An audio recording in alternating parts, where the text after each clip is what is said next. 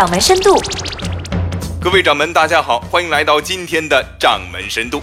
上期的深度我们说过，我办公室的同事们呐，这段时间都在忙活着一件事儿，那就是双十一收快递。而这个世界最大的消费节日，虽然已经过去一周多的时间了，这按理说呀，不管是买的还是卖的，都该是歇口气儿了。但是没成想，这双十一过后，大伙儿依旧是全民忙。那到底是忙什么呢？不少朋友都在忙着退掉那些明显达不到自己预期的商品。当然，我身边的网购达人们也不例外。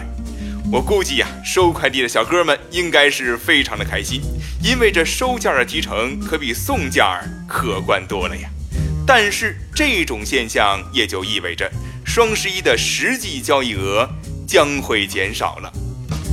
双十一创造了一个商业史上的奇迹，仅仅在一天的时间里，仅仅在一个购物平台就实现了九百多亿的营业额，可谓是疯狂至极。然而，在热闹和疯狂之后，退货潮也是随之而来，无疑使得这一商业奇迹蒙上了些许的阴影。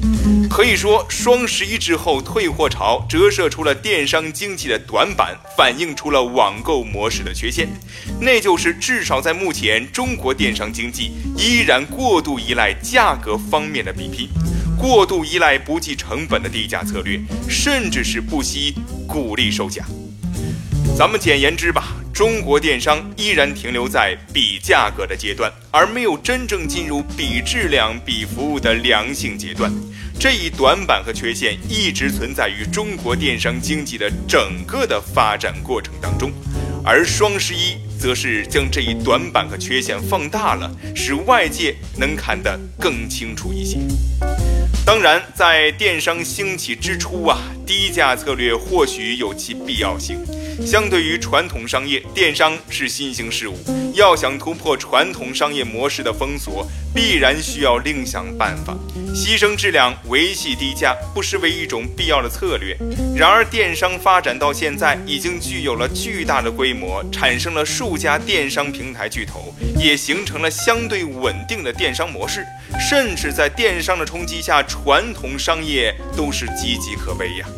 可以说，到目前为止，电商已经成长为可以建立游戏规则的主流业态，而不再是在夹缝里求生存的新兴事物了。电商应该逐渐放弃低价策略，而转向更良性的比质量、比服务。但是很遗憾的是，从目前国内数家电商巨头的行动来看，虽然他们也在逐渐的关注质量、关注服务方面的问题，试图在电商平台上建立更加完备的体系，但相比沿袭已久的低价策略，他们在保证质量、建立信用方面的努力还是远远不够的。更不用说，某些电商大佬们似乎更愿意拿电商平台所积累的资金去投资其他的领域，而不愿将资金花费在整治电商平台秩序、建立更完善规则的问题上。您正在收听的是《掌门深度》。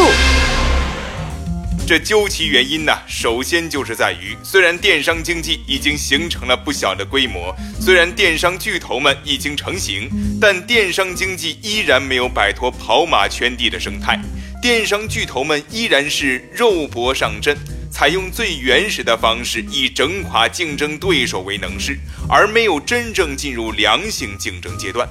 这一点从今年双十一之前的猫狗大战，以及电商们多以打折低价为宣传卖点，就可窥见一二了。其次在于消费者的推波助澜。从理性的角度来看，低价永远是对主流消费者最大的诱惑。罔顾质量的低价策略，比价格而非比质量、比服务的电商环境的危害是显而易见的。除了对消费者权益造成侵害，这种商业环境对电商经济以及整个商业生态的危害将是致命的。因为从长远来看呀，质量低下、信用丧失的商业模式必将被消费者抛弃，这样也将使国家的整体制造业停留在低质低价的水平，而难以转型升级。当然，寄希望于电商们的自我约束、自我监督，显然是不切实际的。在这个问题上，行政部门的监管和约束是不可或缺的。如果说在电商兴起之初，行政部门的放任为其成长提供了必要的自由土壤，那么时至今日，自由之外，恐怕还需要施以必要的约束，建立必要的秩序，才是长久之道啊。